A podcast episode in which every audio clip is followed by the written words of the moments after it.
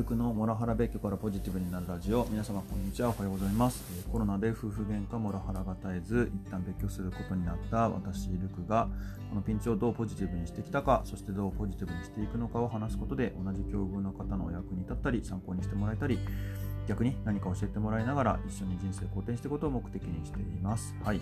本日はですね、あの人生我慢してはいけないと改めて思ったので、その話をさせていただければと思います。えきっかけはですね、昨日もちょっと人とあの話聞いてくださいっつって話させていただいてたんですけども、その中でもあの今はずっと我慢してて耐えてでももう無理だと思って逃げ出したっていう話したら我慢は良くないよ本当にあの勉強してよかったよっていうえてあのよかったなって思ったりだとかちょっと後で紹介するんですけどいくつかツイート見てそういう話を久々に見たのでちょっとその話ができればななんていうふうに思っています。はい。でそこに戻る前にまず元々の自分ってどんな自分だったのかなとかって振り返ると結構やりたいと思ったら何でも自分でやってたななんていうふうに思うんですね。小学校時代も中学受験は自分で決めてやったんですよね。なんか周りの塾行ってる友達が増えてきて、なんで塾行くのって質問したら、あの俺たち受験すんだよっていう話聞いて、で受験って何みたいな、そんな選択肢あんのみたいな感じで、いろいろ話聞いて、俺も受験したいっていうふうに親に言ったら親がびっくりしたみたいな話でした。はい。自分で決めたから結構、あの決めたからにはやらなきゃモードだったので、あの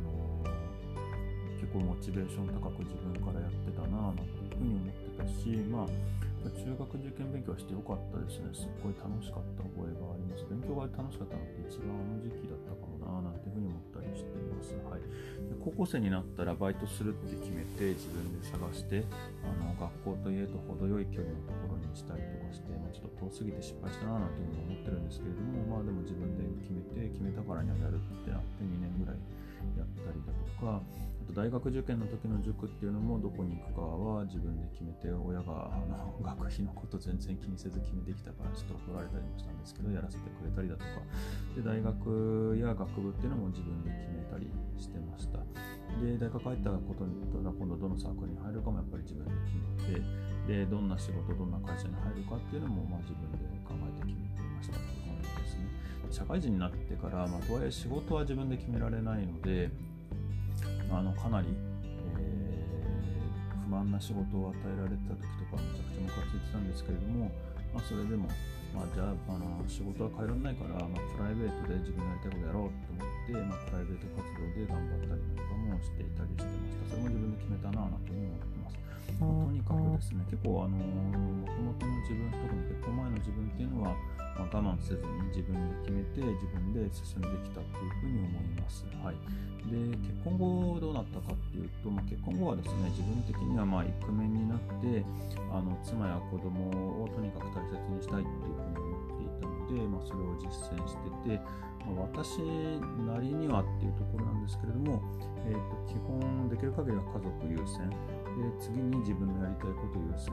まあ、最後に会社の仕事優先っていうふうにしてましたっていうところです。もちろんあの状況次第で仕事はとはいえ結構あの大事な仕事をもらっていましたしあの年々責任感責任のあるコストについていったっていうところもあったのであの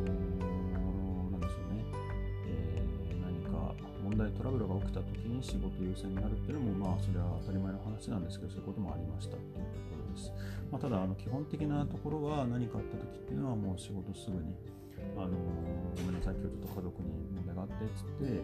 えー、家族側に回るっていうことはよくやらせてもらってて、それを許してくれる、まあ、会社だったり、まあ、もっと言うと同僚だったなっていうふうに思ってて、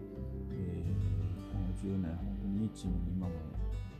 過去も恵まれてるななんていうふうに思ってたりしてます。っていうふうにやっていて、少なくとも自分はそういうつもりで取り組んでいたんですけれども、だんだんその自分のやりたいことや会社に対しての文句がすごい激しくなってきて、あのー、なんでしょうね、当時、まあ、あの会社に自分の仕事やキャリアにも役に立つだろうっていうところから結構、あのー、ボランティア活動とかにも参加させてもらってたんですけれども、そんな。ことより家族優先してくれって話で、まあ確かにそれはそうかもな。って思いな。がら、それは諦めたりとか、あとまあ、資格勉強とかを、えっと、自分のやりた空いてる時間でやらせてもらったり、まあ、どうしてもあの模試を受けたくて模試の日に土日開けたりとかもしてたんですけれども、まあ、そういう時に、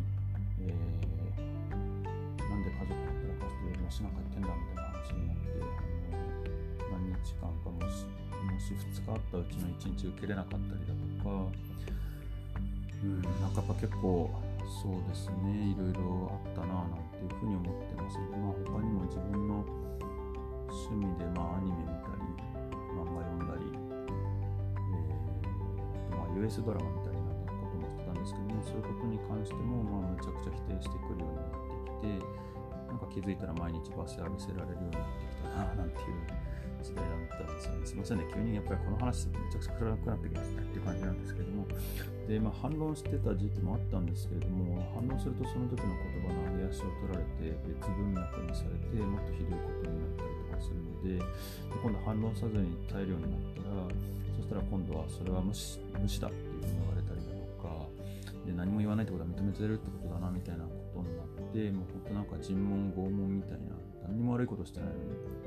そんなことばっかり言われるような感じでしたね。でもとにかく我慢の生活だったなと思っていて、で、あの、っていうふうに思ってたら、結構なんか、モラハラあるあるらしくってですね、2つツイート紹介できればと思うんですけど、1つはモラオバスターさんの155番のやつで我慢しちゃダメっていうやつで、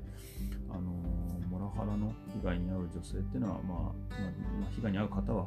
我慢強くて優しい人が多いですと。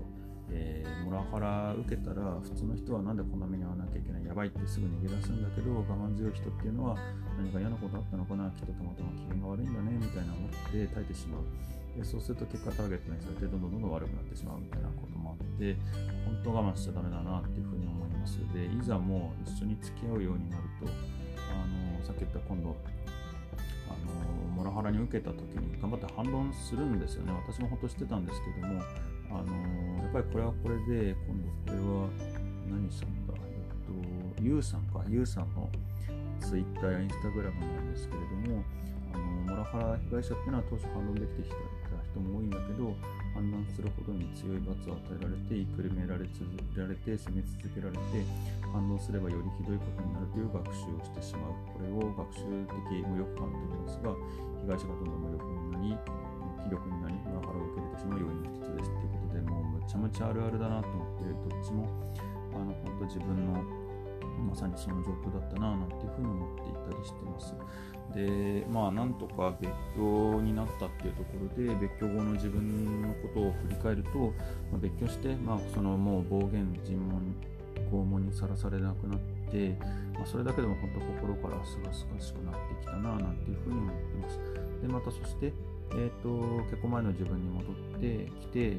あの自分で決めて自分の道を進むようになってきたなっていうふうに思っています。とにかくいろんな人と話さなきゃっていう形で、まあ、この状況に埋もれててもしょうがないので悲しみに打ちひしがれててもしょうがないので、まあ、とにかくアクティブに動いて、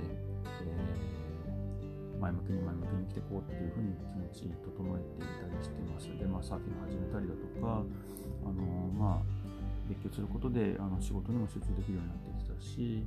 あの顔色もすごい良くなってきたよねっていうふうに言ってもらえたりあの本当本当どんどんどんどん好転してきてるように思っています。はい。あの本当結婚前の自分に取り戻してこれたなっていうふうに思って、まあ、我慢しすぎてたんだなっていうことに改めて気づきました。はい。で、まあ、まとめなんですけれども、本当人生において我慢本当に良くないなっていうことを改めて思いました。で、冒頭にもお話しした通り、あの本当あのすごく僕が好きな魅力的な人たちっていうのはあの絶対我慢なんかしないっていう人たちが多いしであと何でしょうねあの夫婦でもあの我慢し合わずにうまくやれてる、え、人たちだなっていうふうに思っていてもちろんすごい努力して仲良くやってるけれどもでもそうやって仲良くなれてるっていうことが非常に素晴らしいなっていうふうに、え、見てて思っています。はい、でこの我慢しちゃいけないっていうことを、えっと、言いたいなと思った時にそれが過去の